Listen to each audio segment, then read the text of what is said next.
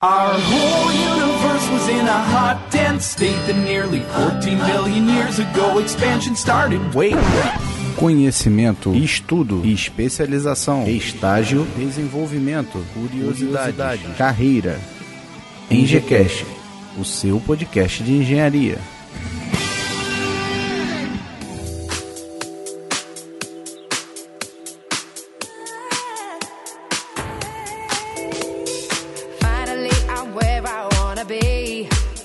Bom dia, boa tarde, boa noite. Está começando agora mais um EngCast, o seu podcast de engenharia. Eu sou Rodolfo Pinhaton, estudante de engenharia civil, e hoje trago para vocês um novo episódio da série de profissões do EngCast. Já falamos sobre engenharia civil, engenharia ambiental e engenharia de produção. Para esse episódio, escolhemos a engenharia elétrica com ênfase em computação. E para isso, contamos com a presença do Eduardo Bortolotti, que vai explicar para a gente mais sobre essa especialidade, o que ele faz, como está o mercado de trabalho e a formação desses engenheiros. Fala aí, Bortolotti. E aí, Rodolfo, tudo bem, cara? Beleza, graças a Deus. Pô, faz um bom tempo aí que a gente gravou o último, né? Que foi aquele bem bolado lá, que tinha o Bruno, tinha o Felipe. Isso, episódio 7. Ah. 7 e 8. 7 e 8, exatamente. Ficou muito longo, né? Teve que quebrar. Uhum. É isso aí, cara. Prazer estar de volta aqui e dessa vez para falar um pouco mais da minha área aí. Vamos ver, tentar representar aí essa galera, tentar representar a altura, né? Porque não é fácil, tem muita gente aí nisso. Não, você consegue, você consegue.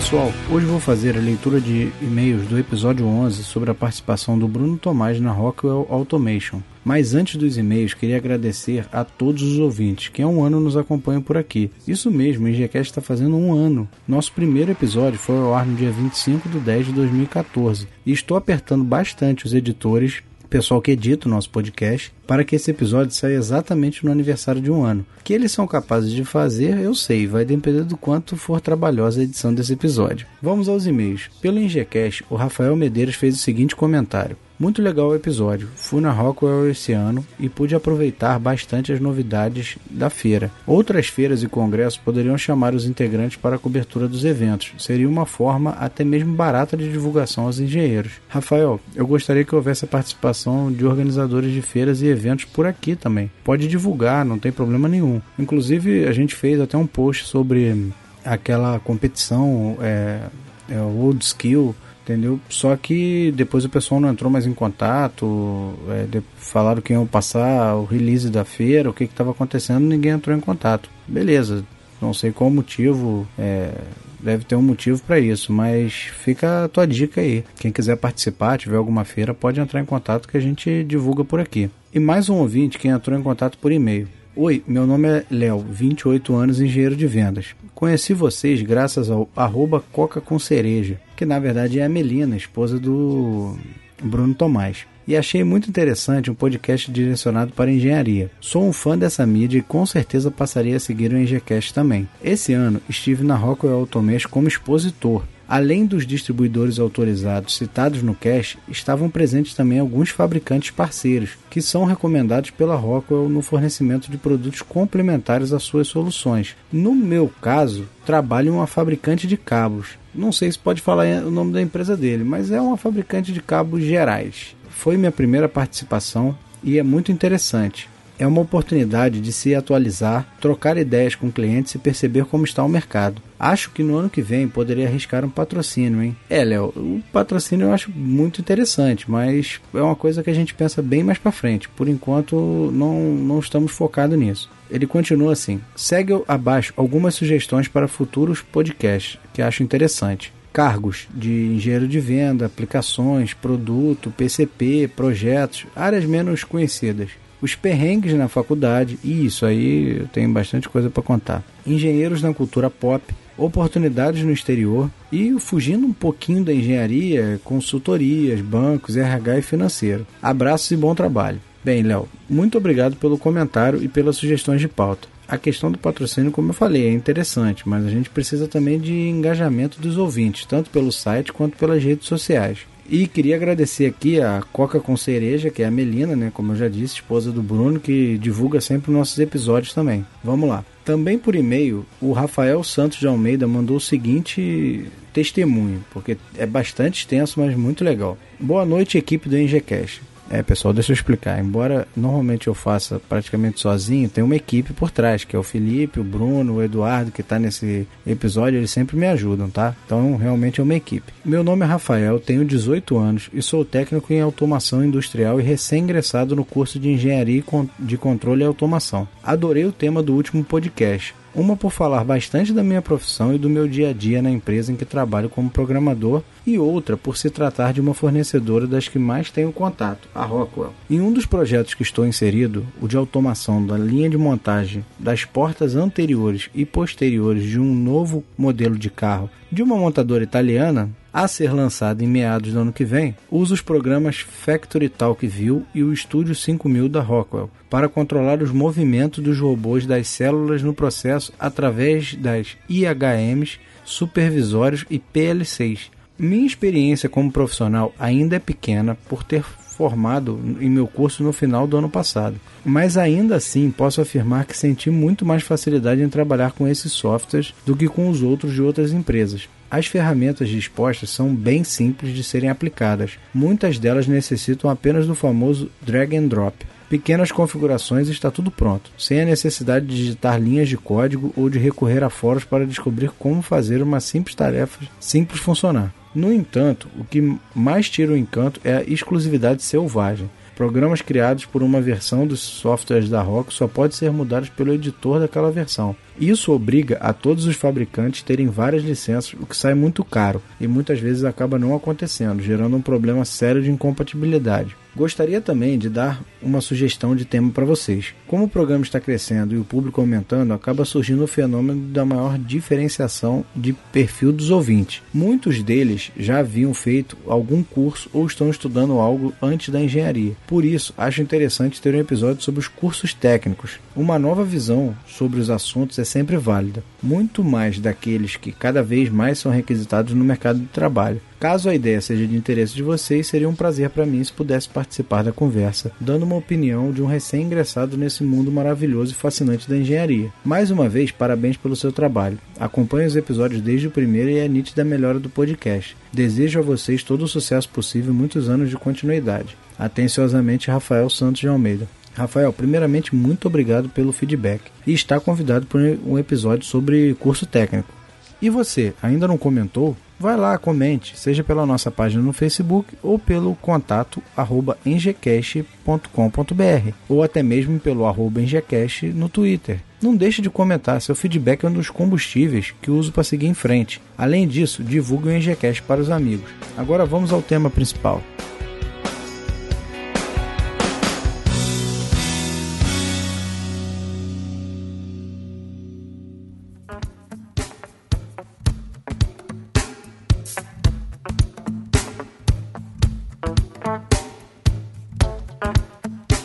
Eduardo, a engenharia elétrica com ênfase em computação é a área da engenharia que estuda né, o conjunto de conhecimentos usado no desenvolvimento de computadores e periféricos. Fala mais um pouquinho pra gente aí sobre isso. É, então, é, eu até estava dando uma olhada hoje, porque quando a gente para para pensar sobre o que a gente faz, é, é difícil a gente sintetizar é, em poucas palavras, né? Para aquela tia sua 70 anos, que você vai tentar explicar o que você faz, é nesse momento que você para e pensa, tenta sintetizar, né? E aí eu pensei, pô, quando eu estava buscando a minha, a minha profissão lá, no fim dos anos 90, a gente não, não, tinha, não tinha muita informação disponível, né? Hoje os estudantes têm, pô, é, é clichê falar, né? Que a internet uhum. facilita tudo e tal, mas uma das coisas que a gente tinha disponível eram guias, né? Então eu até dei uma olhada aqui na internet num guia que a gente usava na época, que eu nem sei se hoje é usado ou não, que era o tal do guia do estudante, né?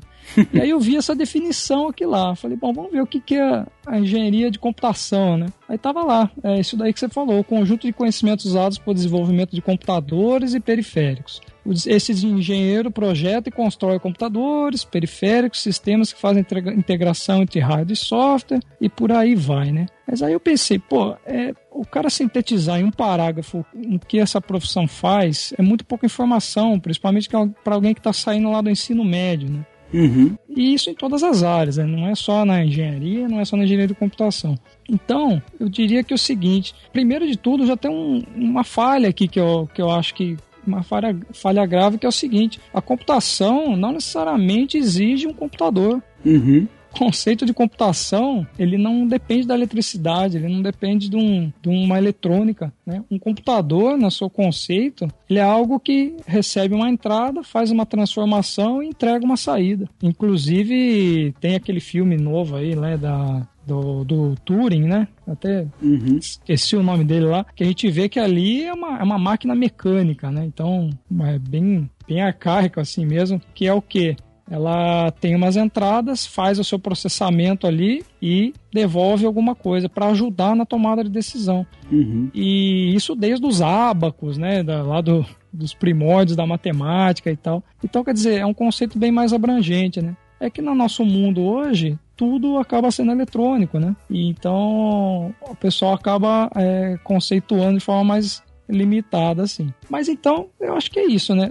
Uh, o que, que é a computação? Todo, toda na nossa realidade hoje, que acaba sendo eletrônica, tudo que a gente tem à nossa volta que é, desempenha alguma, alguma facilitação para a gente, né? Seja, claro, o computador, que é a coisa mais óbvia, ou o seu celular, que é um mini computador, uhum. mas também os seus, os seus equipamentos do, do de casa, ah, o que tem no seu, no seu automóvel, com uma tela ou não, isso não importa, né? O relógio que se usava uns 20 anos atrás, e hoje talvez só com, como é que chama lá, o Google Watch ou é, da Apple, Apple Watch. Lá, Apple Watch e tal. Então, quer dizer, qualquer coisa que que está à nossa volta, que, que vai desempenhar uma função para facilitar a nossa vida, isso você pode considerar computação. Né? Uhum. Por que não também a automação industrial, né? que até o, o, Bruno né, foi, abordou muito isso no, no podcast dele lá, que ele trabalha com isso, né? Uhum. Então, é, as áreas da, da, da, engenharia elas estão muito ligadas e, e, dentro da mesma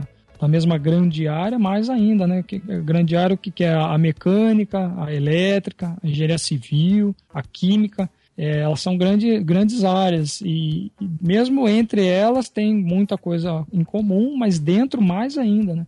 Então, o engenheiro é, teve até a, a polêmica né, do engenheiro elétrico, engenheiro eletricista, né? Uhum. Que o pessoal colocou lá nos comentários, né? Pra o pessoal mim, quase elétrico... bateu no Bruno. É, então, engenheiro elétrico é um cara que tem o um metabolismo alto, né? Acelerado, um cara engenheiro elétrico. Mas, enfim, eu, eu, eu, penso mais ou menos assim, é, público, público do NGCast, eu imagino que, que tem bastante de estudantes, né? Pessoal que está buscando aí conhecer mais as áreas. É, eu acho que dá para fazer uma analogia bacana com, com os jogos, né?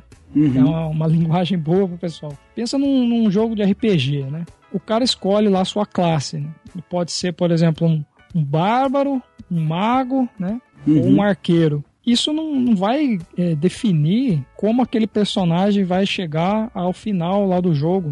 Né? Ele, ele, vai, ele tem muitos ramos que ele pode seguir. Uhum. Ele pode ser um bárbaro e ter propriedades que um mago não vai ter. Por exemplo, carregar um, machado de duas mãos. É muito pesado, o mago não vai ter essa habilidade. Mas ele, ele pode conseguir fazer alguma magia também, mais, mais simples. Assim como o mago é, vai fazer magias mais complexas, mas também pode empunhar uma espada. Então, quer dizer, quando você escolhe uma área, é, você não está assinando um atestado de, de felicidade ou de de infelicidade na sua vida, né? Como os uhum. estudantes têm esse terror, né? Essa pesadelo, né? Pô, eu vou escolher e se não for exatamente o que eu quero, tá? Então, quer dizer, você tem engenheiro civil que acaba trabalhando com programação no futuro, você tem engenheiro químico que acaba indo para automação, então quer dizer, é, eu acho que a engenharia em si ela, ela traz muitas possibilidades para a gente, né? Uhum. Então a computação é,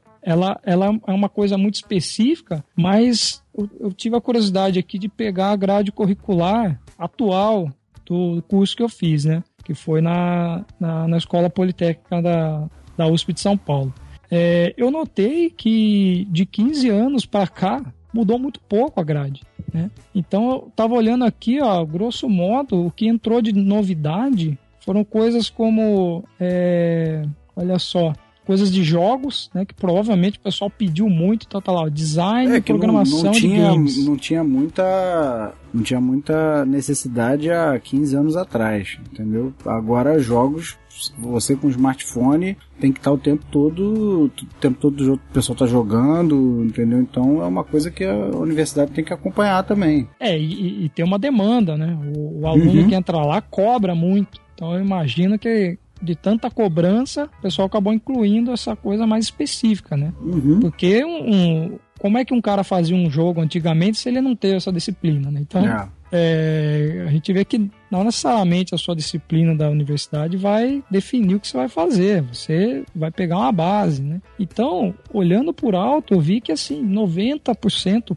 pelo menos da grade curricular é a mesma. Uhum. Aí você fala, ah, mas é, talvez seja porque o pessoal lá é muito conservador e tem muita inércia para para acompanhar as novas tendências e tal. Talvez não, porque, Não, porque o, o esqueleto mesmo do da grade curricular, as principais matérias não vão mudar, entendeu? A parte de cálculo, é, os fundamentos em si não vão mudar, entendeu? O que entra é uma ou outra nova disciplina para se adequar ao mercado, né? Aham. Então, e, e aí, assim, é, o que, que eu vejo aqui? É, em torno de 50% da, da grade toda, ela é mais específica na computação, principalmente no, no- nos últimos anos, né? Nos Uhum. primeiros anos você tem aquela base mais geral da engenharia, né? Muito cálculo, muita física, você tem algumas matérias mais humanas, né? Que é para dar uma introdução na engenharia, é, instituições de direito, o pessoal tem uma noção e tal. E aí ao longo do. Aí, e também um- um- uma pitada de cada área, né? Para o pessoal. Até o, até o MEC exige isso, né? Uhum. O engenheiro ele tem que ter uma base das outras áreas. Então você tem uma outra disciplina ali de, de desenho técnico, você tem noções de mecânica, de resistências materiais, tudo mais, mais básico, até de, de, de- de engenharia civil também, né? E, Mas é, acaba que 50% mais ou menos aqui né, de, de sala de aula, né? Tirando a parte prática, de estágio e, e- e trabalho de formatura, mais ou menos 50% é mais voltado na, na computação. E aí eu olho coisas como aqui, ó, é, linguagens de computadores e compiladores. Hoje, você qualquer, qualquer garoto de, de 10 anos, ele consegue fazer um aplicativo para celular, sabe? Uhum. Agora, isso, isso pode ser uma armadilha, né? Porque é, o jovem, principalmente, ele, ele como ele tem uma visão mais limitada da- das profissões, né? Por não ter muito contato e tal, é, ele acaba decidindo com base no que chega até ele, né? Então, ele, ele vai ao médico, ele tem uma noção do que o médico faz. Ele, ele joga o seu joguinho de computador e acha que, que, que se interessando por aquilo, ele vai ser um bom programador e tal. Aí o, o jovem não vai no, no, no advogado, né? Então, e aí ele não vai ter interesse na advocacia, né? Quer dizer, Uhum. é meio. Não é, não é bem por aí que se deve tomar a decisão. né? Então, é, por que, que eu disse que é pode ser uma armadilha? Porque, ao mesmo, ao mesmo tempo né, que, um, que essa explosão do, do mercado de smartphones e tal, e, e aplicativos a, rodo lá, você tem, às vezes, centenas de milhares de aplicativos, você fica até em dúvida de qual baixar e qual pegar e tal. Isso pode fazer, é, trazer uma, uma, uma falsa impressão pro, pro candidato aí que, que aquilo é um mercado que, que vai, é, que é muito promissor, né? Mas é, tudo que tem é, é, baixa qualificação para você fazer, vai ter muita gente é, capacitada para fazer, certo? Uhum. sem, sem menosprezar eh, essas profissões, mas pessoal que, que trabalha com, com limpeza, né? Seja diaristas, seja pessoal que faz limpeza de rua, gari, etc. Eh, ele não precisa de muita qualificação para isso. Só que a demanda sempre vai ter, né? né? Você sempre vai precisar fazer a limpeza das ruas, das casas, das empresas. Então, se você pensar só na demanda, eh, não é bem por aí, né? Você, muita gente disponível ali, a oferta de, de mão de obra está grande demais, eh, o retorno vai ser baixo, né? Porque Uhum. tem muita gente querendo. É, a lei da. lei- é o mercado, né? Exatamente. Oferta Então eu vejo esses jogos de, de, de smartphone da mesma forma. Ah, é, é altamente tecnológico. O que é tecnológico ali para mim é o hardware do, do, do smartphone, Que não É é, o o, sis- programador que faz, né? não é o programador que faz, é o sistema operacional da Google ali ou da Apple, que é tem anos de desenvolvimento ali, muito, muitos bilhões de dólares investidos por ano, Uhum. para justamente deixar fácil para qualquer um fazer um joguinho ou fazer um, um botãozinho que aperta e sai um som de peido e faz o garoto ficar milionário. Uhum. Então, quer dizer, grandes ideias todo mundo tem, mas tem muita gente para fazer, né? Então tem que tomar cuidado com isso. Agora, no outro extremo também, é essa indústria dos jogos premium, né? Hoje, os jogos de, de alta complexidade, eles já movimentam mais dinheiro do que Hollywood. É, o GTA V foi uma loucura, né? Exatamente. Foi um marco histórico. O né? primeiro dia vendeu. A pré- a- o primeiro dia de venda já foi mais de um bilhão, né? É, foi um- algo inacreditável. E, e o desenvolvimento, eu, eu, eu joguei o GTA V também. Eu lembro que quando eu terminei, eu ia sair dali meia hora. Eu não consegui ver os créditos todos. Que ficou mais de 30 minutos passando nome de gente e não acabava. Então, quer dizer, é, a produção daquilo, seja artística, se- seja de programação, de interpretação, de design, de som, de mixagem, de música, etc., é gigantesca. É maior Uhum. do que um filme blockbuster mesmo. Isso. O, o, eu tenho informação, na época que o GTA custou mais de 300 milhões de dólares. Muito mais que um filme de Hollywood. É, pois é. Então, E o retorno? Qual foi Isso. o retorno? O retorno no primeiro dia foi um bilhão e é. quase um bilhão e meio de dólares. Só que aí, aí a gente. Aí tá outra armadilha. Porque se a gente olhar só esses números, é igual o garoto que quer ser jogador de futebol.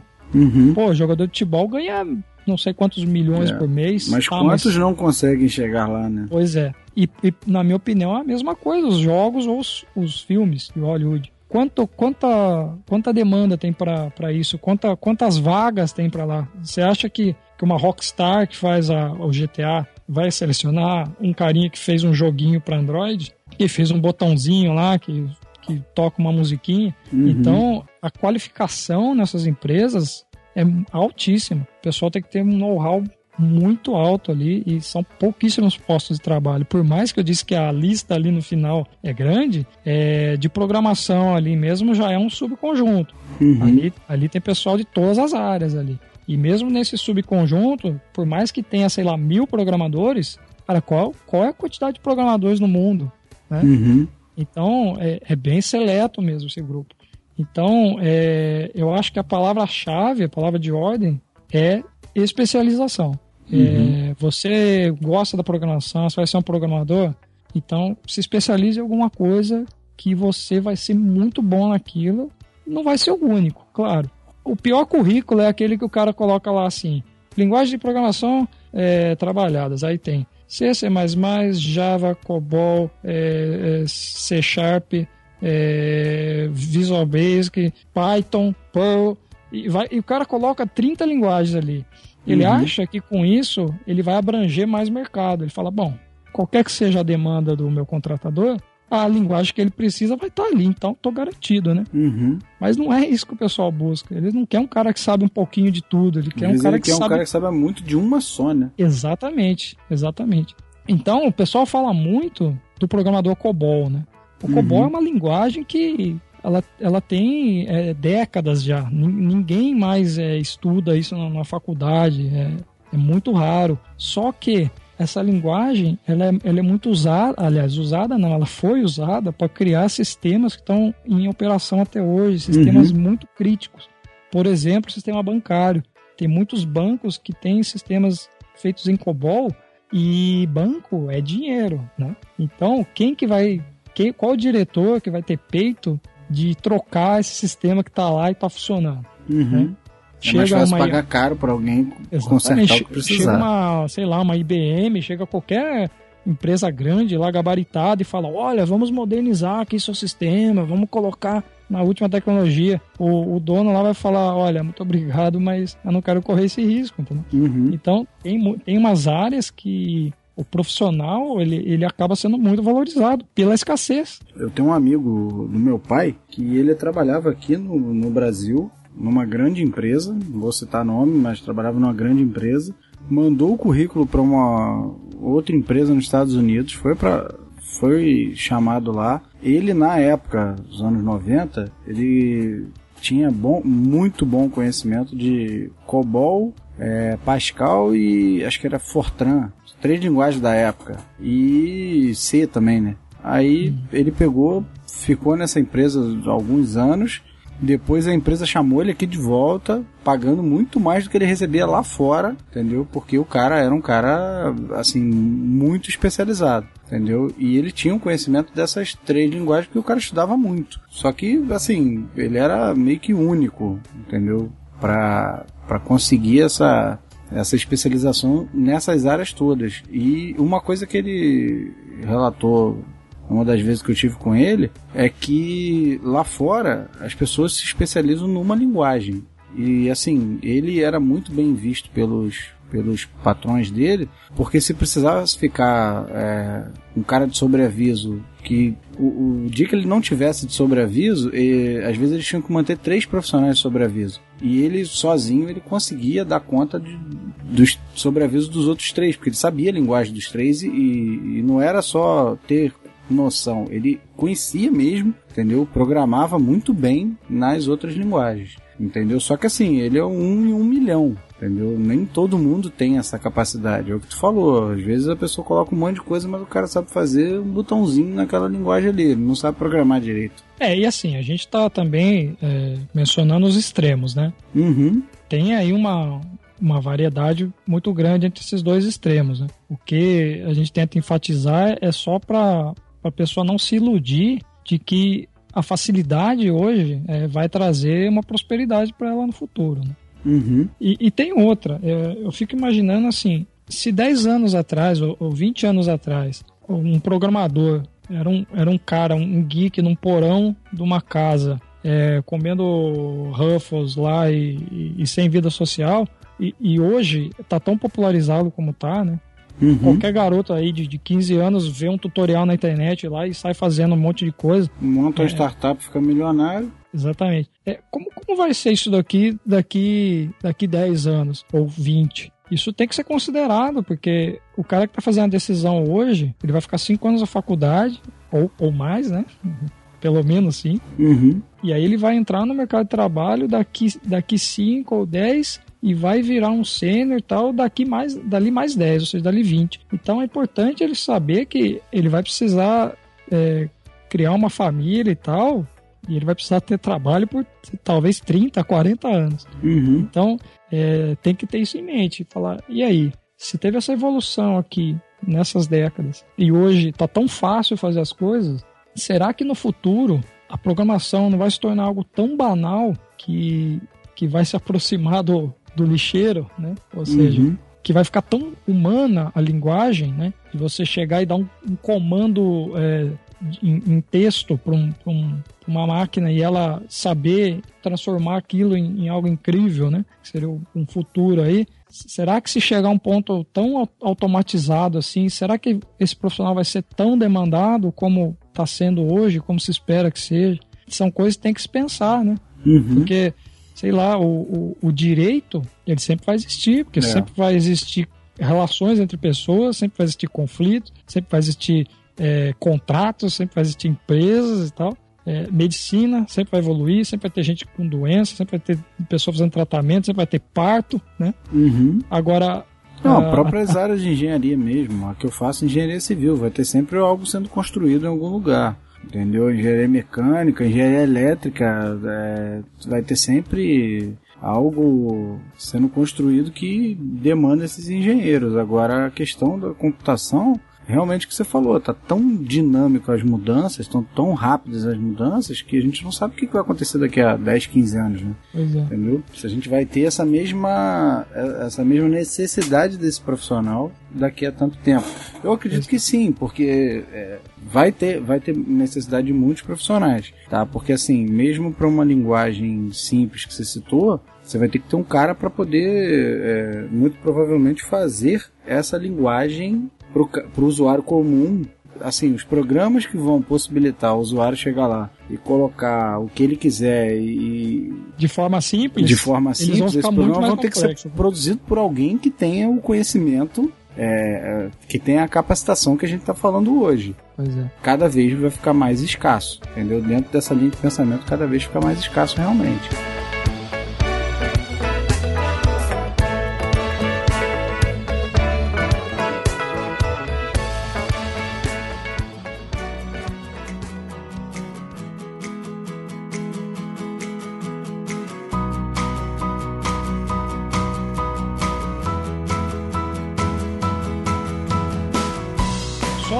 Voltando um pouco, eu tenho que ser justo aqui no seguinte, que é, se tiver engenheiro de computação aqui ouvindo, nesse momento vai estar vai tá meio, meio bravo comigo, porque eu não falei nada de hardware até agora, né? E engenharia de computação não é engenharia de programação, né? Uhum. A programação é uma área da computação. Né? É, quem foca mais em programação mesmo são os analistas de sistemas, né? Que são mais uhum. do ramo da matemática, né?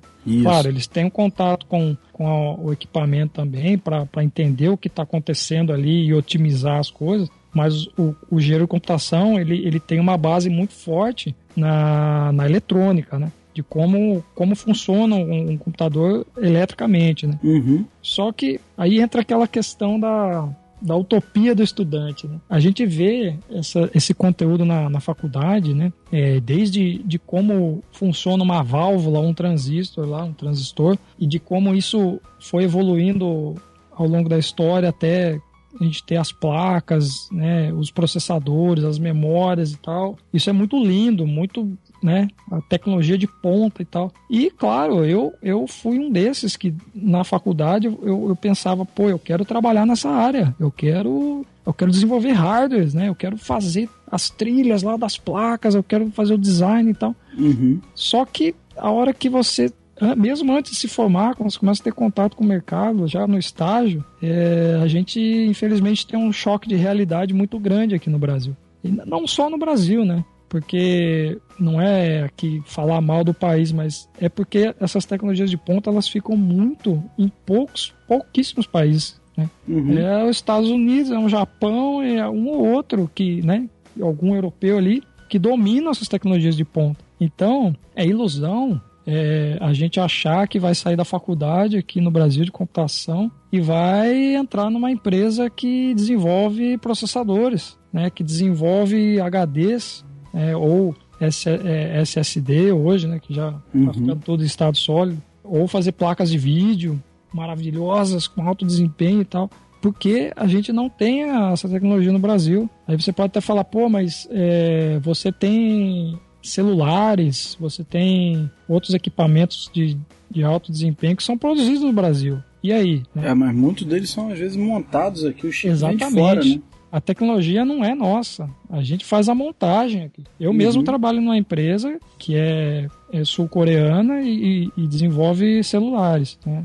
eu não, não tenho tanto contato na parte de hardware lá, é mais a parte de, de software. Mas é, é basicamente a montagem, né? Porque o Brasil não tem essa, esse know-how aqui. Nós não vamos desenvolver o processador do celular, nós não uhum. vamos desenvolver o, o, chip que faz comunicação de rádio, né, de alto desempenho. Então, é bom que as pessoas se informem para não se frustrar, como eu me frustrei um pouco, né? Quando eu estava, sei lá, no meu terceiro ou quarto ano, eu comecei a ver, quando eu comecei a ter contato, que isso não ia ser possível aqui, né? Uhum. É, tem, tem, eu tenho até colegas e de turma e tal, que acabaram trabalhando na área mais de equipamentos e tal. Né? Mas é, na eletrônica, na microeletrônica, né, mais especificamente, você tem o, o, as escalas de integração. Né? O que, que é isso? É, é o quão, quão é, compactado está o, a unidade básica ali, o transistor. O transistor.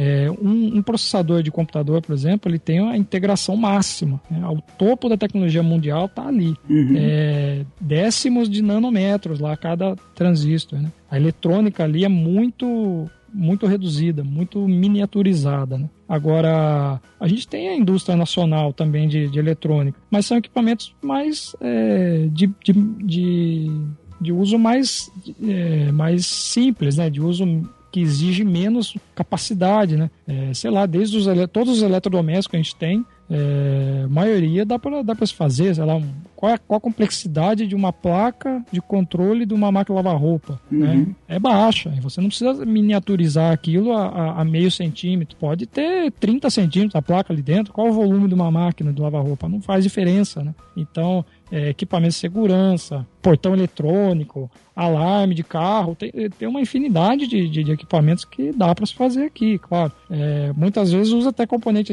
estrangeiro, chinês e tal, que tá barato, mas boa parte dá para o pessoal fazer o design aqui. Uhum. Mas tem que estar tá ciente que aquela, aquela utopia da, de, ah, eu vou criar um processador top e tal, tem que tomar cuidado com isso, né? Não, com certeza, porque a gente não tendo a tecnologia, o máximo que você vai acabar fazendo é verificando se tem algum erro, passando, ó, fazendo feedback às vezes, né? Ó, tem tal erro aqui, manda para quem produziu, para quem produziu. Vai verificar. contatar o fornecedor e ele vai resolver, né? Uhum.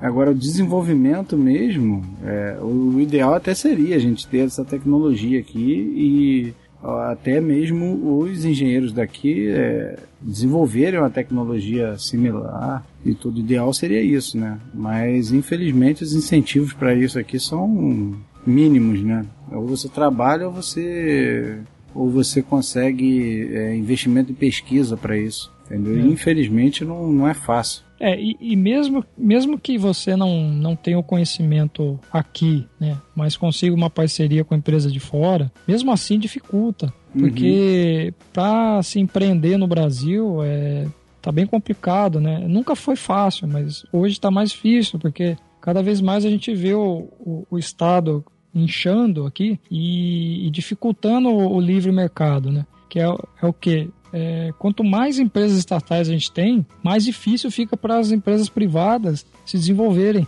Porque a empresa estatal, ela não precisa ser eficiente. Uhum. Porque se ela der prejuízo, ok, os impostos... A gente banco, paga, lá, né? Exato. É, vai gerar um relatório lá, vai sair na mídia, os críticos vão, vão, vão cair em cima. Tá, mas a empresa não vai quebrar, ela né?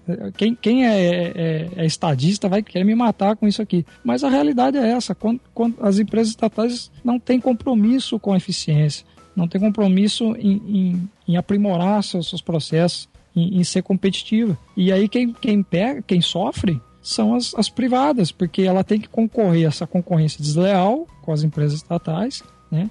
E uhum. além disso, não tem infraestrutura, porque a infraestrutura no Brasil é muito fraca. Né? E também tem essa uma carga tributária altíssima, então que come metade do faturamento da empresa. Então a gente, pelo menos num, num, num futuro próximo, a gente não vai ver grandes é, desenvolvimentos de tecnologia no Brasil, infelizmente. Não só na computação, mas em qualquer área. É, é difícil a gente imaginar que essa área vai, vai crescer no Brasil. Agora, também a gente, é, ao invés de se, se desanimar e tal, a gente pode é, focar nas áreas que, que dá para desenvolver, né? como fez a Índia, por exemplo. Uhum. A Índia é uma das maiores produtoras de, de software do mundo, de qualidade hoje. Né? Tem, uhum. claro, todo, todo, todo lugar tem os bons e os ruins, mas eles focaram muito nisso. Por quê? Porque eles viram que eles não iam conseguir desenvolver a parte de tecnologia, de, de equipamentos, como a gente não é capaz aqui. Talvez lá por outros motivos, mas é, eles focaram no que eles conseguem fazer. Porque o software,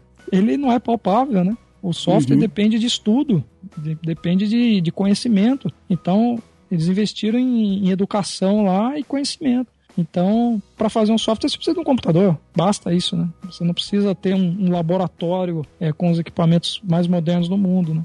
Uhum. Então, focaram nisso e, e hoje são muito importantes mundialmente na, na, na parte de, de, programação. Né? É uma pena que o Brasil não tem muito campo, é, campo para o hardware, para os equipamentos de, de alta performance e tal. Ok, a pessoa pode até, se quer muito isso, buscar uma oportunidade fora ou é, se se contenta com os equipamentos que a gente consegue fazer aqui, tem, tem bastante campo e tal. Agora, é, tem essa outra área também, né? Uhum. Assim como eu trabalho com, com, programação, se, se é uma empresa multinacional e que botou os olhos aqui e, e viu um, uma viu que, que, que, seria interessante, algum benefício tem, né? Alguma qualidade nós temos. Então, pô, a, a, Coreia do Sul ela é, é, polo tecnológico hoje no mundo, né? Uhum. Então você pensa, pô, a Coreia do Sul colocou uma filial no Brasil, é por quê, né? Então assim, é, por mais que dizem que, que as nossas universidades estão sucateadas, que a, que a, a educação no Brasil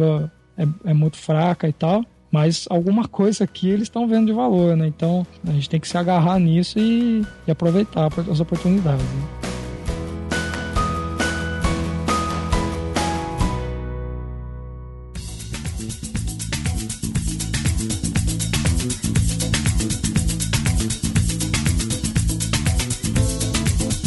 Vamos falar um pouquinho dos ramos que o engenheiro eletricista com ênfase em computação pode atuar. Fala aí pra gente um pouquinho mais sobre isso. Beleza, então, como eu comentei lá que é, na grade do engenheiro de computação, ela tem tanto conteúdo mais básico, né? Comum, não básico, mas comum a todas as áreas da engenharia. Uhum. Pensando nisso, é, as engenharias hoje ela, ela, elas têm muita, muita demanda, por incrível que pareça, em mercado financeiro e em consultorias. Isso, para quem já está na área, já sabe, mas é, isso para os estudantes ou até para quem está ainda no ensino médio, é, eu não recebi essa informação, sabe? Que o engenheiro, ele, acima de tudo, ele é um cara que sabe resolver problemas. Uhum. Problemas de, de computação, problemas de engenharia civil, sim, mas não só. Então, é, o mercado financeiro, ele exige matemática, claro, mas um cara que tem desenvoltura para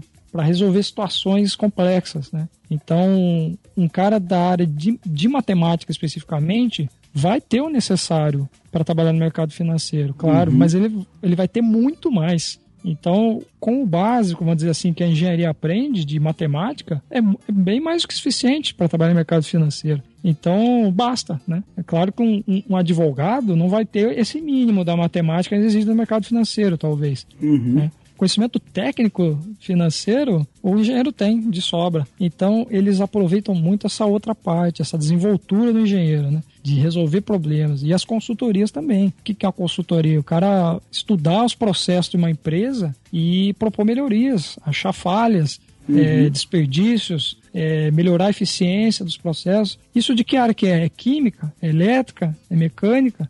Não necessariamente. Às vezes o cara pode melhorar um processo de comunicação, né? A comunicação em computadores, não, comunicação entre pessoas, entendeu? Então é muito abrangente essa desenvoltura do engenheiro, né? Agora, indo mais já, entrando na especialidade, né? Na uhum. área de elétrica, acho que o Bruno falou bastante lá no episódio dele. Convido o pessoal aí a visitar. Acho que foi episódio 6, né? Do NGCast. Se não me engano, é isso, episódio 6. Uhum. Tô com a colinha aberta aqui, sabe? ele falou bastante, porque ele, ele, ele é engenheiro elétrico, né, como ele disse.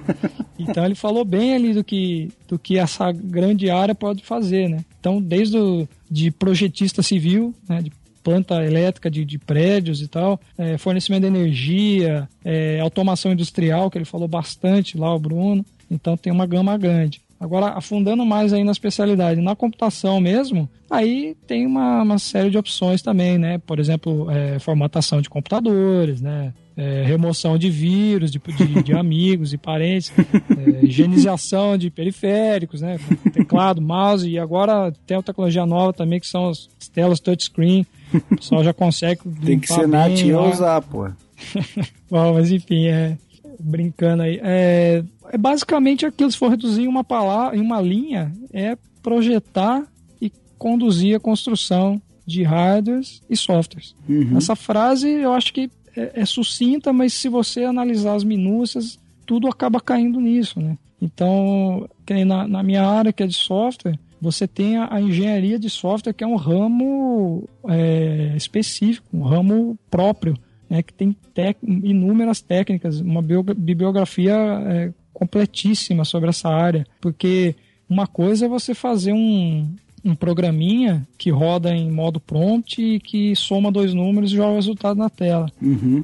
Talvez o seu conhecimento para fazer isso não seja tão diferente de fazer um sistema Android rodar. Né? A linguagem de programação ali você pode usar até a mesma ou, ou uma muito similar. Só que é, você conseguir trabalhar num projeto de grande porte, em que você tem centenas, às vezes milhares de pessoas mexendo nos mesmos arquivos né, ao mesmo tempo e, e, e, fazer com que isso funcione de forma é, integrada, de forma coerente, essa, é, essa área que é a engenharia de software, ela precisou ser desenvolvida quando os sistemas começaram a ganhar essa complexidade. Porque chegou um momento que as pessoas não conseguiam mais fazer funcionar. Porque uhum. a complexidade era tão grande que uma coisa que um, um, programador mexia afetava do outro e tudo parava. Né? Então, a programação, ela tem níveis que, pelo menos eu na faculdade, eu não imaginava que uhum. chegava a, a, a, tanta complexidade. Eu saí da faculdade achando que, era um, que eu era um excelente programador. E no meu primeiro mês de, de, de efetivo na empresa, eu percebi que eu precisava estudar muito ainda, precisava ganhar muita experiência. Porque fazer um, um, um, trechinho de código que cabe na sua tela, você pode otimizar aquilo, deixar aquilo muito eficiente, fantástico tal, só que naquele escopo ali, limitado. E quando aquilo está inserido num, num projeto, gigantesco, como um, um, um, iOS, ou como um Android, ou como um Windows, ou como um, qualquer que seja o sistema aí, né? Um, até um, um, videogame, um jogo e tal, né? Uhum. Então, a área da computação, da programação mesmo em si, é, você vai a, aprendendo a, a, olhar as coisas com o tempo de, de, de níveis mais abstratos e precisa de muita organização para conseguir fazer aquilo funcionar. Tem horas que a gente olha para aquilo e fala: olha, é, é, um milagre que isso aqui está funcionando, porque é inacreditável a quantidade de lugares que pode dar problema e aquilo ainda assim consegue funcionar. Né? Então é uma área muito, muito rica, uma área muito desafiadora mesmo. Você não tem limite. Você nunca vai chegar a um ponto que vai falar: ah, hoje eu domino isso aqui e sou a referência mundial e tal não dá. Tá sempre surgindo coisa nova, técnicas novas. É, é, é difícil entrar em detalhes aqui, porque é, afinal a gente está tentando é, esclarecer para quem está buscando tirar suas dúvidas aí, né? É, uhum. Fazer uma decisão da sua área e tal. Mas existem técnicas que até é, muito atreladas com, com a pessoal da matemática, né? De, de modelos de programação, muito, muito bacanas mesmo assim. Então, a cada dia você pode descobrir uma coisa nova e perceber que você é um merda no que você faz, assim, quando, quando vê o que tem por aí, de caras bons por aí, né? Uhum. Mas enfim, rodeei bastante aí, mas eu imagino que, que o pessoal consiga ter uma noção maior do que a computação, se ele tentar fazer uma abstração assim, como que a eletricidade entrando no cabo da, da, da rede elétrica, como que aquilo se transforma num, num vídeo do YouTube na minha tela. Uhum. Tão convincente, tão realista, às vezes algo 3D com profundidade e tal. Então, se você tentar, mesmo que você não conheça nada sobre computação, você esteja no ensino médio e tal, é só de você tentar imaginar né, por onde passa tudo isso, você já vê que a área é bem vasta e tem muita muita, muita especialidade e muita especialização possível aí nisso daí, né? Não é tão simples quanto fazer um joguinho de celular, né? é, exatamente.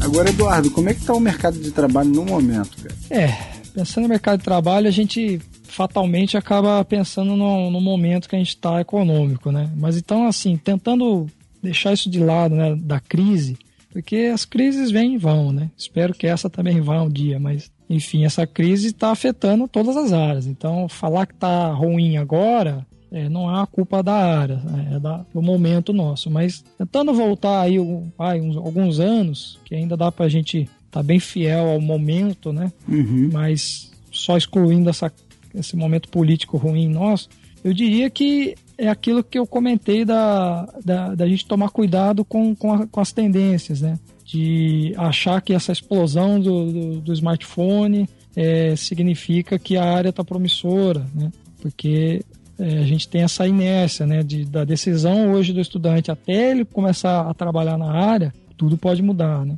E, e também do outro extremo, que a gente comentou dos, dos jogos premium, né? Aqueles grandes projetos que são muito convidativos, mas que exigem uma altíssima qualificação e que poucos vão ter oportunidade de, de tomar esses postos. Né? Então, eu, eu confesso que eu, eu tenho um certo medo da, dessa área, até pelo que a gente falou antes, né, de que no futuro vai estar tão fácil fazer que talvez a demanda caia um pouco, não sei, né? Mas eu tenho um pouco de medo porque cada vez mais os grandes grupos estão é, se conglomerando em gigantes, né? Seja a parte de hardware, seja a parte de software. O que eu quero dizer com isso? Antigamente você, você tinha software houses em, em toda a esquina, né? Uhum. O cara ia lá e falava, ó, faça o sistema da sua, do seu mercadinho, da sua padaria, da sua farmácia. Aí ele pegava lá, o que que você quer? Eu quero uma tela assim, um botão assim, ia lá desenvolvia, entregava pro cara e vendia o sistema e dava manutenção e tal. Hoje em dia, seja por, por iniciativa de software livre ou até por grandes empresas que estão abraçando todos esses mercados e engolindo as menores, a impressão que a gente tem é que não tem muito. Cada vez, cada vez vai ter menos é, necessidade de desenvolver coisas, né? É, banais, eu digo. O que eu quero dizer com isso? Exemplos que eu falei do mercadinho e da padaria. Hoje você consegue encontrar softwares é, livres, né, open source, Uhum. que você consegue colocar em qualquer estabelecimento comercial de graça com uma customização que você faz em uma tarde. Isso. Você normalmente, um- normalmente você é, conta com. Por exemplo, o cara não precisa desenvolver aquilo, mas alguém que saiba fazer a manutenção desse sistema, entendeu? Não na parte de programação, mas a, a manutenção mesmo para manter ele funcionando. Entendeu? É, são caras que esse cara que tá suporte, vendendo o né? software. Isso, só o suporte. É o cara que tá Exato. vendendo o software para e mantendo ele funcionando, entendeu? Um software que já tá Tem, pronto. tem- tem muitos caras por aí que colocam outdoor aí, o anúncio na internet, que fala, faça o sistema para o seu negócio. Na verdade, ele usa um sistema open source desse, Uhum. vai lá e joga um- uma skin por cima, um, um logo da empresa do cara, troca o tema, as cores e tal, e não, não mexe em uma linha de código disso, porque esses sistemas são tão é, intercambiáveis, tão portáveis, que você consegue configurar isso. Uhum. Só que o leigo lá, o, o dono da farmácia, ele não sabe disso. Às vezes tá pagando muito dinheiro por algo que tá de Exatamente. graça. E aí eu digo, que qualificação esse cara precisa ter? Cada vez é, é menos essa qualificação. Cada vez mais um, um garoto de, de 15 anos vai poder conseguir fazer isso. Uhum. Então, é, nos, nos grandes sistemas também, o Android, o Android é de graça, né? Claro, tem as suas regras para utilizar, mas a Google não cobra por ele. Uhum. Você pode ir lá e baixar o Android puro, colocar no seu hardware e ok, você tem um sistema operacional lá. Sendo que há 10 anos atrás, cada fabricante, eu, eu, eu falo com propriedade porque eu estava lá quando eu entrei nessa empresa, é, cada fabricante tinha o seu sistema próprio. A Uhum. Samsung tinha o seu, a LG tinha o seu, a Sony tinha o seu, cada um tinha o seu. E eram sistemas complicadíssimos com um monte de gente Muito desenvolvendo. complexos e demandavam uma manutenção absurda, porque são vários projetos em paralelo. Hoje você tem basicamente dois. Você tem o iOS da Apple e você tem o Android. Uhum. Né? É, o Windows Tem Phone outras não conta, né? É, o Windows Phone tá acabando, né? É, a gente tem o Firefox também, que tem uma parcela lá de alguns por cento do mercado. Pra e tal, celular? pra celular. Eu pois é, você, rodando, você não. nem sabia, né? Eu só sei, sabia. talvez porque eu esteja lá dentro, né? Vou te falar, É. eu acho que só porque que você tá trabalhando na área, porque eu, Ah, é, sinceramente, o- nunca tinha ouvido nem falar. É, dá uma procurada lá, o, o OS da Firefox. A gente, a nossa empresa, inclusive, até lançou um modelo aí o ano passado e tal. Ele tem o seu nicho, né? Ele é, é para quem tá saindo do, do feature phone, né? Que é o modelo antigo, se chamava feature phone e os novos são smartphones, né? Uhum. Então aquele pessoal que ainda tá relutante no smartphone, não sabe usar muito bem, o, o Firefox ele, ele é um smartphone, mas ele é bem mais simples, ele tem menos funções, então para a pessoa que está aprendendo, ou até uma pessoa mais de idade, ou criança, apesar que hoje as crianças mexem em qualquer coisa, né? Uhum. mas é, Ah, ele até é o mais próprio, acessível. o próprio Android mesmo, ele, ele tem já um- uma skin dele com, com as funcionalidades bem básicas para assim, para quem não Pra tem pessoa que não quer tanto mesmo. detalhe, né? Isso, isso. Você, você coloca ali para eu, por exemplo, configurei para minha mãe, um, um bem basicão mesmo, ele exibe só o que ela precisa saber. Entendeu? Não tem muita configuração, é bem simples, entendeu?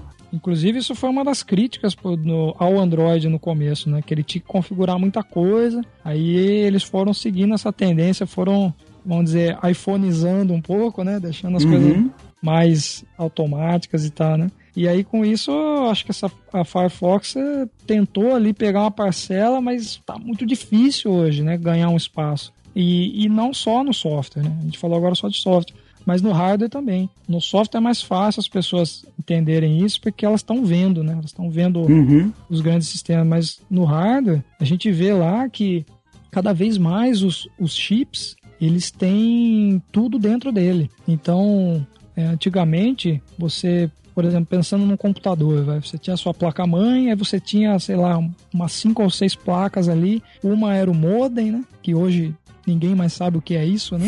Mas existia não, algo que se chamava nunca mais ouviu aquele barulhinho, né? Exatamente. É, molecada aí não sabe o que é aquilo, mas existia um modem, existia a placa de som, existia a placa de vídeo, existia a placa de rede depois, uma série de placas. Hoje, você consegue uma placa-mãe de 15 centímetros por 15 e que você olha em cima dela tem só um chip e alguns resistores em volta, algumas coisinhas e é isso. Ela faz tudo ali dentro.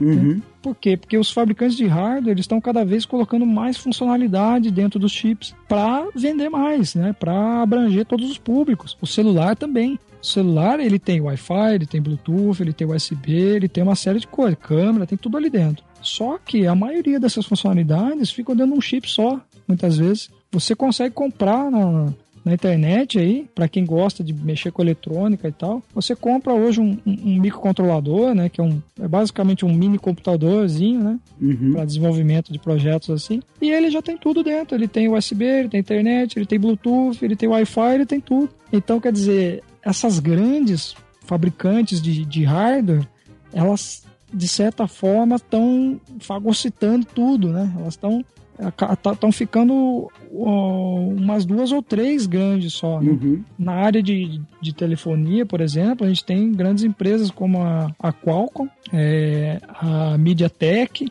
e, e, e, poucas outras. E a tendência é cada vez ficar a, a quantidade dessas empresas ser menor mesmo. Né? E isso preocupa, né? Tanto, então, quer dizer, desde tanto da parte de hardware como de software, tudo está se aglomerando muito. Então, é, a impressão que dá é que no futuro a concorrência vai ficar meio que Estados Unidos e Rússia na Guerra Fria, sabe? Uhum. São só aqueles dois os players e o resto que, que se alia a um deles, entendeu? Então é, não tem mais essa granularidade, essa ah, eu vou abrir a minha empresinha aqui no fundo de casa e, e, e vou fazer um, um, produto competitivo. É, tá cada vez mais difícil. E no software também. Ninguém consegue. Ah, eu vou criar um, um sistema operacional para um telefone hoje. Vou fazer, começar a fazer no fim de semana. Meu amigo, Esquece. a complexidade daquilo é, é, é impossível. Então, a impressão que eu tenho é que tá, tá se restringindo cada vez mais, né? E essas grandes vão dominar, sabe? É,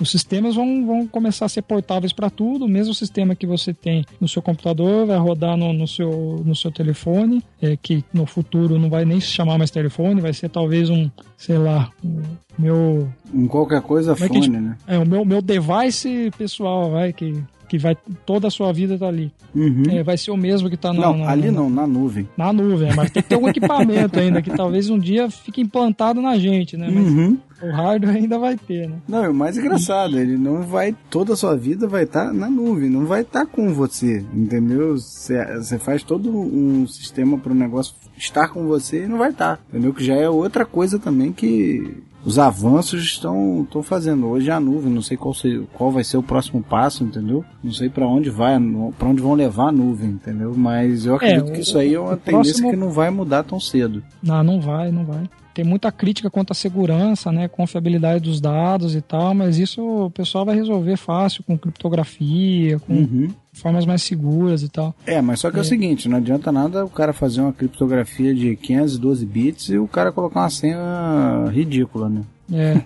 não adianta nada. De, a data de nascimento. É, né? porque aí são informações que, que você tem. Você não precisa nem é, de um software para isso. É só você ter alguma, alguns dados da pessoa que você já entra e já consegue acessar a informação, entendeu? Pois é, e, e isso da nuvem ainda são os dados, né? Uhum. Próximo passo, que já está sendo feito já em, em muitas empresas, a capacidade é, de processamento dos equipamentos estão ficando remotos também. É, eu ouvi falar sobre isso. Tem muita empresa investindo nisso, né? É, você, você, faz só acesso remoto a uma máquina que tenha uma capacidade de processamento muito boa. Entendeu? Você faz só acesso remoto e só vê a tela da máquina. Entendeu? Exatamente. Aí você pode trabalhar de casa, trabalhar de vários. É, para o pessoal entender o, o que, que diferença isso traz, é o seguinte: para você rodar um YouTube em Full HD no seu computador, qualquer computador roda hoje. Né? Uhum. E, e, e, de sobra, né?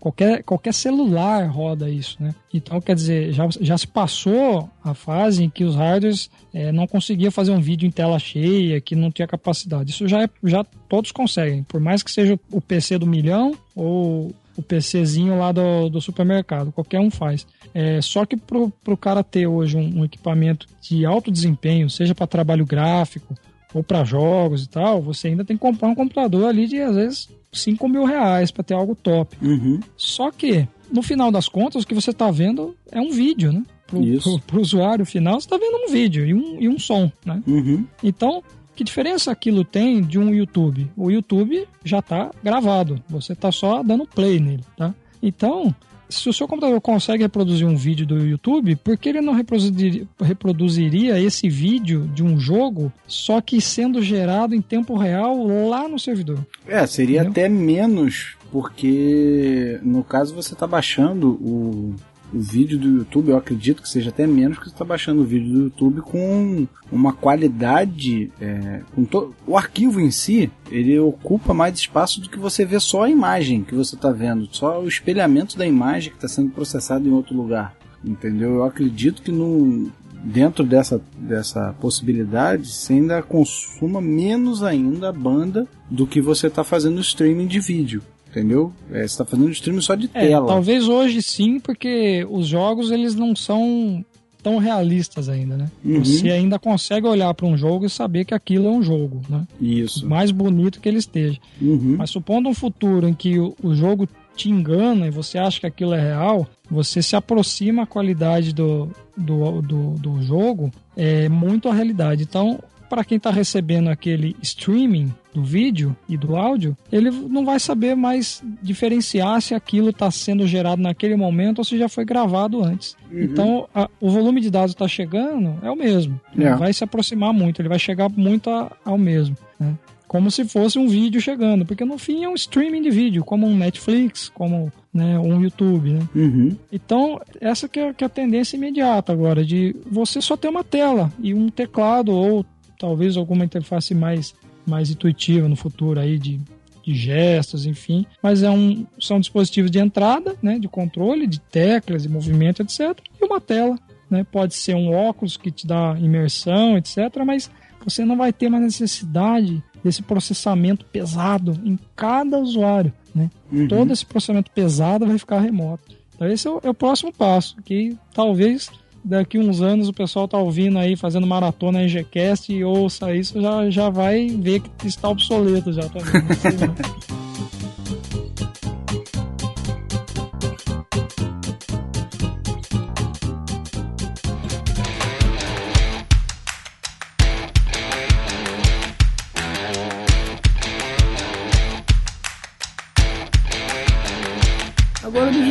outra coisa. Qual a perspectiva que você vê para o Brasil nos próximos anos? A gente falou um pouquinho da, da, da crise e tal, quer dizer, tentamos nem falar dela para ela ir para longe mais rápido, entendeu? Mas o que, que você acha que. Quais são as, ah, as expectativas para gente? É muito nessa linha aí que a gente estava comentando, né? Seja de oportunidade de, empreendedor, de empreendedorismo no Brasil, seja é, nos grandes conglomerados, né? Essas duas coisas trazem um futuro não muito promissor para a gente, sendo pessimista, né? Uhum. Mas eu acho que sempre vai ter campo para trabalhar nisso, porque o software, qualquer que seja ele, ele exige muita manutenção, ele exige muita localização também. É, você não consegue hoje fazer um software que seja aplicável no mundo todo. Você tem que sempre adaptar a, a cultura local, né? Você teve até aquela vez uma virou até meme isso, né? Que acho que o, o- um aplicativo do iPhone que era o, era o pessoal chamava de Mecafone, né? Que é pro pessoal que é que é da religião do Islã, que, que tem que orar em direção à Meca algumas vezes ao dia. O telefone na, no início lá, que, que tinha GPS e bússola, ele tinha um aplicativo que indicava para o usuário para que lado ele tinha que, que orar se ele tivesse num perdido, talvez. Então, quer dizer, isso é um exemplo de localização. Se você fizesse um software totalmente global, genérico para todo mundo, você nunca teria essas, essas especificações, essas especialidades, essas, essa especialização em, em cada um dos seus usuários. Né? Então, acho que cada vez mais esses serviços, né, seja em equipamento, seja em software, eles vão cuidar mais dos seus usuários. Né? Uhum. Então, cada vez mais o software ele está sendo um, um auxílio no seu dia a dia, né? Tem gente que, que diz que ah, o meu sonho é ter um, um equipamento que fale tudo que eu tenho que fazer. Fala, olha, você está se alimentando mal aí, ó, você está comendo mal, é, melhora a sua. Reduz, reduz a carne, aumenta não sei o que. São equipamentos pessoais que ajudam a gente. Falam da saúde, falam, olha, você tem um compromisso, não sei o que e tal. Uhum. Então, quer dizer, isso é cuidar de cada usuário. Então, quer dizer, quanto mais complexas essas funcionalidades e mais complicado é você coletar os requisitos de cada cliente, é, mais vai demandar de você ter em cada local a sua equipe para cuidar desses seus clientes, né? Uhum. Porque senão você vai imaginar que ah, tem um carinha lá na China que fez esse software só que a cultura lá é outra, então não funciona aqui para mim. Não, se eles fizerem isso, eles vão perder mercado. Uhum. Então, por mais que o, o, o core, né, o, o, o núcleo do, do, do, software ou do hardware é, vai ser cada vez mais feito por, por, um, por um grupo ou outro, centralizado na China ou nos Estados Unidos ou em pouquíssimos lugares, eu acho que a demanda para ter essa, esse cuidado com seus clientes lá na localidade, lá na cidade do cara, lá na, na empresa dele, a demanda vai crescer junto. Né? Uhum. Então eu acho que talvez a nossa área vai, vai perder um pouco numa coisa, mas vai ganhar em outra. Então não é tão, não é tão pessimista assim. Né? A demanda sempre vai ter e acho que vai partir mais para essa área aí. De, uhum de suporte, né? Mas não só de configuração, mas de, de criar coisas específicas mesmo para aquele local ali, né? Para ganhar o mercado. Né? Assim como, como hoje, por exemplo, no celular, as operadoras elas, elas exigem cada vez mais, mais detalhes customizados para os seus clientes. Uhum. Né? Uma, uma, uma TIM, uma Vivo, por exemplo, cria uma campanha de marketing lá nacional e, e quer que que aquilo atinja o, o seu cliente final lá, né? Então, isso é o que? Olha, você está com um Android aqui, ou você está com, com um iPhone. Esse, esse Android, esse iPhone, ele está no mundo todo. Só que, ó, eu tenho uma coisa aqui que só eu tenho, tá? uhum. tá? Isso aqui, ó, é o meu diferencial para você. Então, quer dizer, as empresas e as pessoas inteligentes estão buscando cada vez mais se especializar, criar diferenciais, né? Então essa roda nunca para, né? Hoje eu estava vendo uma, um podcast falando que a Vivo tem 90 aplicativos próprios que ela empurra junto com os empurra, entre aspas, né? junto uhum. com os aparelhos que ela vende, tudo. É, agora você vê, são 90 aplicativos que eles têm para celular, entendeu? Até no, no podcast que eu estava ouvindo, o cara que estava falando, ele citava o seguinte: pode ser que daqui a um tempo a Vivo não seja mais uma operadora de telefonia e se torne uma empresa de produção de, de, de software, entendeu? De se conteúdo, isso, né? isso, se isso é, for mais vantajoso para ela, entendeu? Eu acho que isso está bem longe de de, acontecer, porque a Vivo é uma grande operadora. Mas isso pode acontecer mais para frente. Eu diria que não tá tão longe, Rodolfo, porque hoje tá tudo virando commodity, né? Uhum. O cara hoje comprar um celular e ter lá o seu 4G e, e, e tal.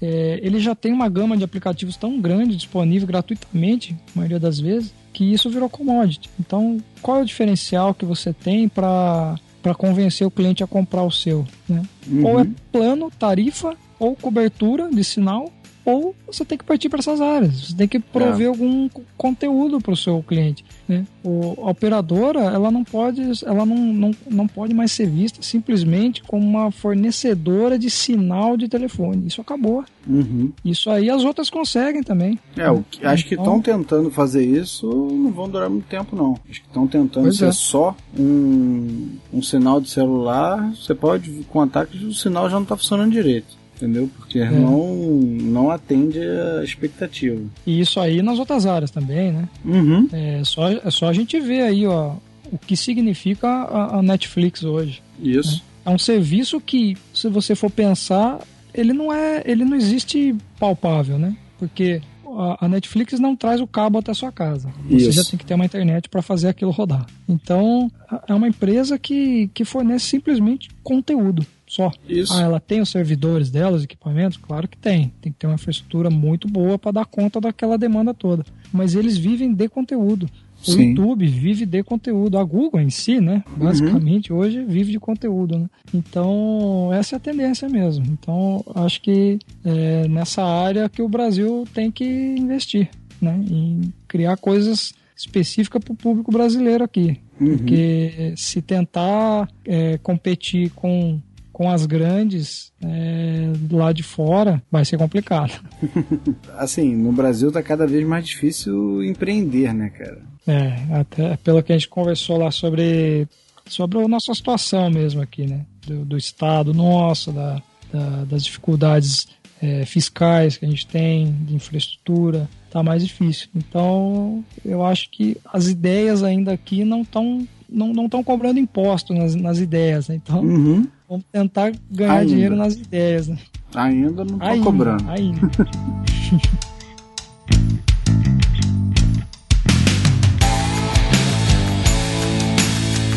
Agora você falou o negócio do Netflix. é, a maioria das operadoras de banda larga, não, não- Netflix em 3G não, não fica legal. Entendeu? Pode ser que algumas áreas até funcione. Eu moro no Rio de Janeiro e vou te falar que os locais que eu frequento não, não, não tenta colocar no 3G que não funciona legal. Agora, as operadoras de banda larga, aqui no Rio pelo menos, é GVT, que é- tem TV a cabo.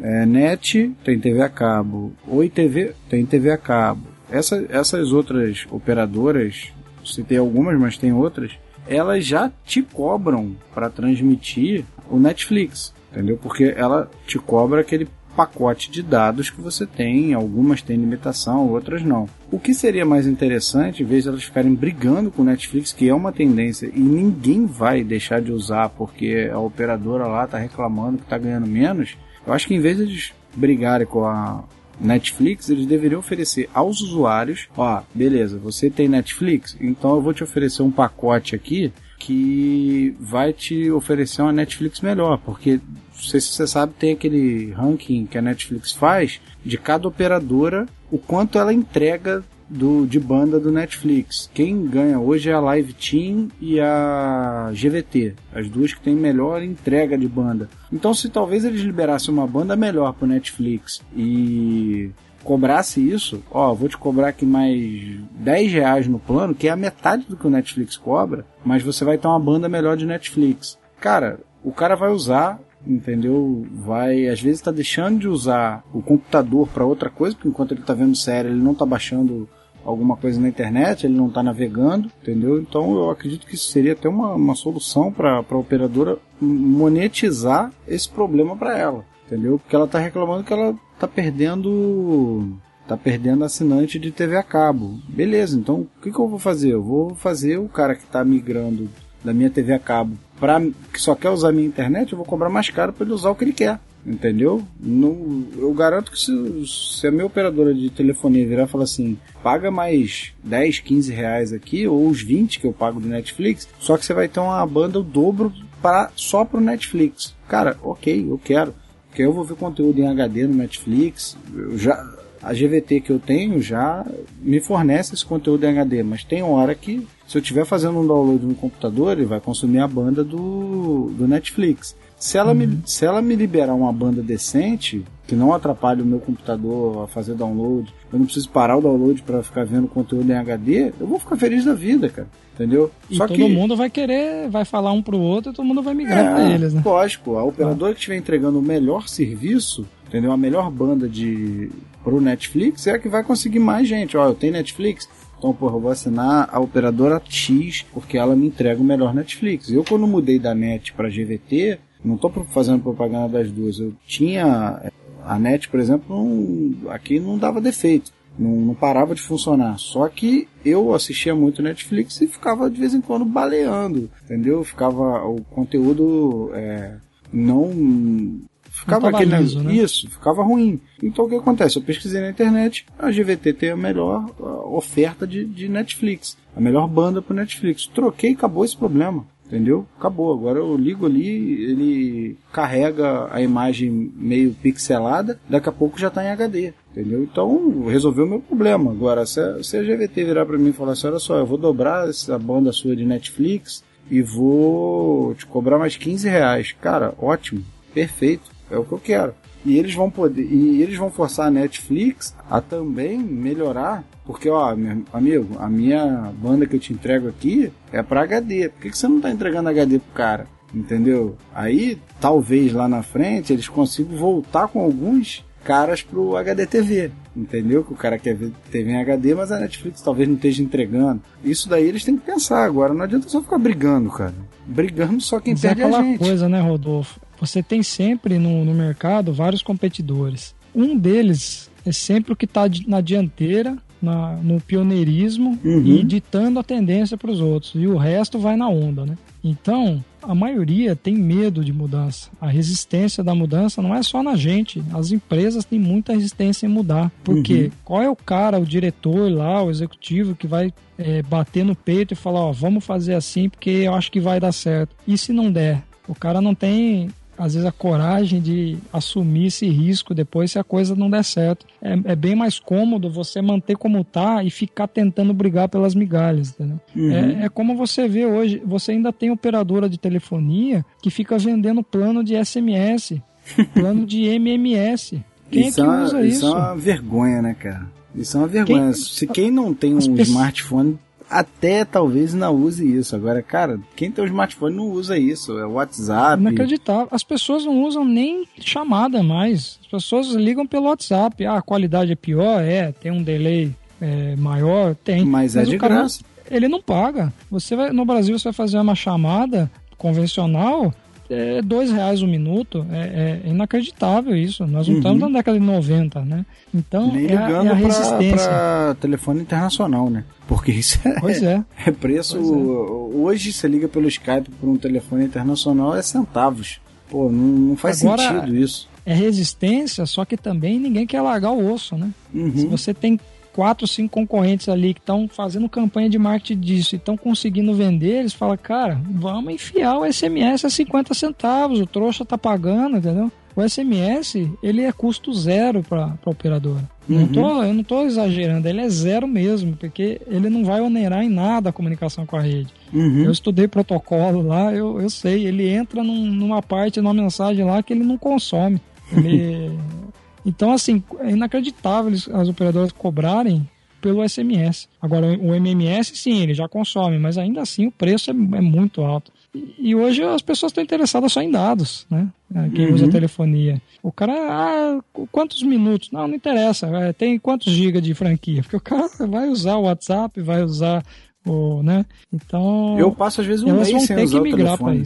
Entendeu? Eu passo um mês às vezes sem usar o telefone ou só ligando, normal, né? isso, ou só ligando para quem eu sei que tem o mesmo operador que eu, entendeu? Que eu não vou pagar, porque uhum. não tem necessidade, qualquer coisa manda manda um WhatsApp pra pessoa, não, não tem necessidade de ficar falando no telefone. Pega, é.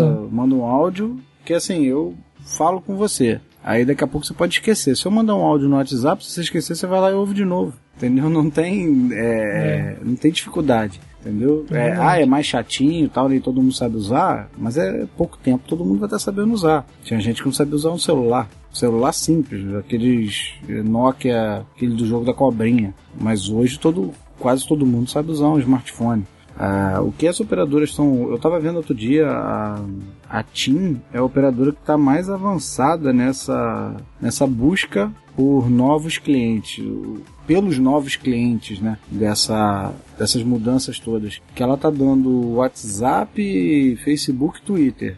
Eu acho que são esses três. Ela dá de graça, não, não, não abate da franquia. Só se você ligar pelo WhatsApp. Aí ele vai consumir tua franquia de dados. E porque ela, o que, que ela enxergou? Quase ninguém mais. Alguns meses atrás você tinha celular com 3, 4 chips. Aí o cara tinha um chip de cada operadora e ele ligava. Ele ficava ligando. Ah, você tem Vivo, eu vou ligar do meu chip da Vivo. Você tem Claro, eu vou ligar do chip da Claro, que é de graça. O que, que o cara. A TIM identificou? Quase ninguém mais está fazendo essa ligação. A maioria está preferindo ter o WhatsApp ter um chip só. Então o que, que eu vou fazer? Eu vou oferecer o, o meu chip com o WhatsApp de graça. Que aí o cara fica sem saída, entendeu? E nisso ela tá conseguindo cliente pra caramba. E as outras operadoras estão na vanguarda esperando o que, que vai acontecer, entendeu? Daqui a pouco vão perder muito cliente, entendeu? E a TIM vai, vai crescer. Eu não gosto muito da, do serviço da TIM, mas eu tô vendo que eles estão muito na frente em relação às outras né? operadoras, é. Pelo menos estão tentando é, se adaptar ao mercado, né? Olha, e digo mais, viu? É, a, tele, a, a, TV aberta nossa hoje, todo mundo sabe que está perdendo audiência, né? Dia, dia a dia, né? Existem rumores aí que o pessoal vai começar a fazer parceria com as operadoras de telefonia para fornecer conteúdo, porque seria uma parceria muito boa, né? Porque ao mesmo tempo que a, a telefonia ela tá perdendo os serviços dela, que gerava receita, né? que é o quê? Uhum. Chamada, SMS, MMS, né? E, e, o pessoal tá usando só dados, é, então, é, e, a, e, a, e, a, TV também tá perdendo é, audiência, porque é aquela programação fechada, né? Que, que hoje o pessoal quer tudo sob demanda, no horário uhum. que ele quer e a TV não consegue fornecer mais isso, e tem rumores aí, né, nos bastidores que o pessoal tá criando umas parcerias aí, porque ia ajudar os dois lados, né? Enquanto um é provedor de conteúdo público e está perdendo audiência, o outro não tem conteúdo, fornece só infraestrutura, se eles se unirem, eles conseguem trazer esse tipo de serviço aí especializado, né? Uhum. Que é o que você está citando aí que a, que a TIM está fazendo, por exemplo, né? Que é dar benefício para quem usa lá um ou outro aplicativo lá. E para quem talvez esteja pensando que a gente viajou muito no assunto, aí saiu do tema, né? Pense que qualquer solução dessa daí envolve programação, né? Envolve, uhum. envolve equipamentos novos, envolve muita, muita ideia posta em prática aí, né? E são coisas locais, coisas regionais, né? Uhum. A gente está falando de operadora brasileira, de, de, de fornecedora de conteúdo brasileiro, né? Então, por aí a gente vê que nunca vai faltar demanda, né? No nosso, no nosso país aqui. Só espero que as, as condições ambientais aqui ajudem, né? É, é condições de temperatura e pressão, né? Exato.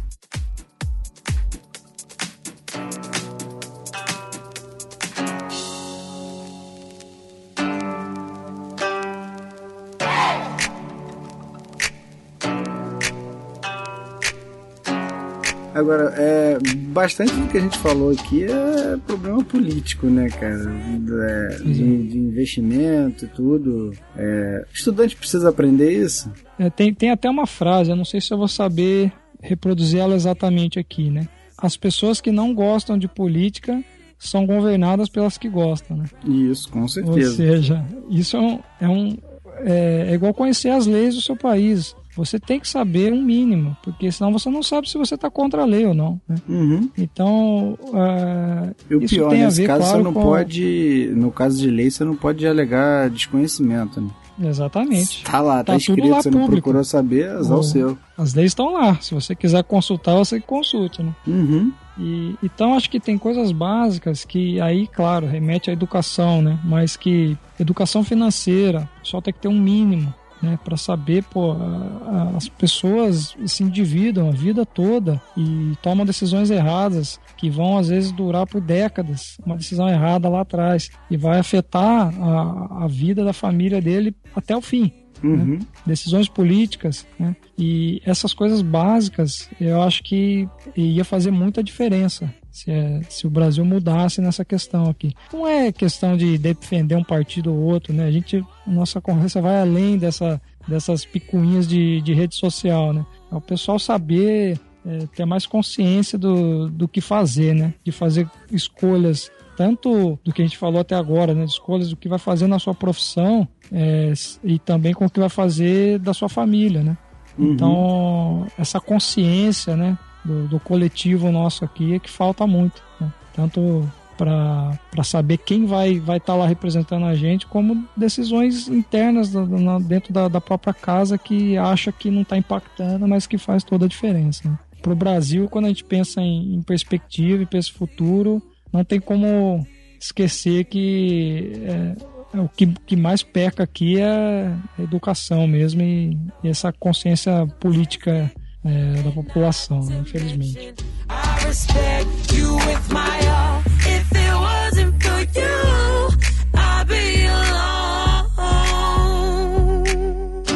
Eduardo, é isso aí mesmo, cara. É, infelizmente, o mercado não está muito bom no momento, não só para a tua área, mas para todas as áreas de engenharia. Mas quem é estudante ou pensa em entrar ainda na área ou é recém-formado, tudo não desanima não, cara. Desanima não que vai melhorar. E espero que esse tenha, o pessoal tenha conseguido absorver um pouquinho do que, que é a engenharia elétrica com ênfase em computação, né?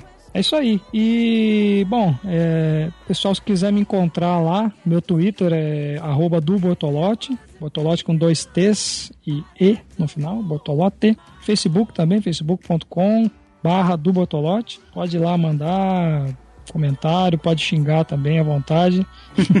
e estamos aí. E também eu, eu tenho um projetinho lá que é o tudologia.com.br é, a gente começou um, um, um, um, piloto de podcast lá o ano passado, tá lá esperando retomar, mas eu tenho um, uns posts lá, né? Eu tô usando mais como blog, né? Então, é, o blog tá funcionando, minhas, né?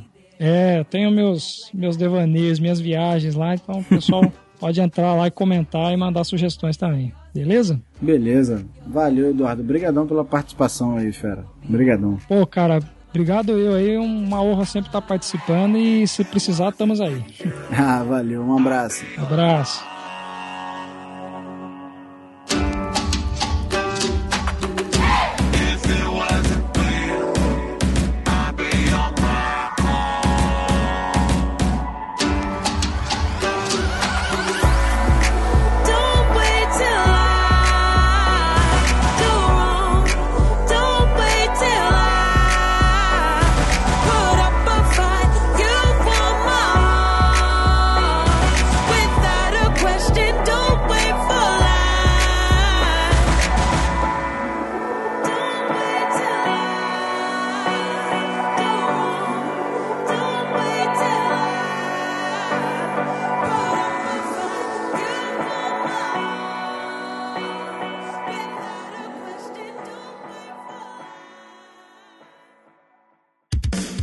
Episódio foi editado pelos editores. Eles podem editar o seu também. Acesse oseditores.com.br e saiba mais.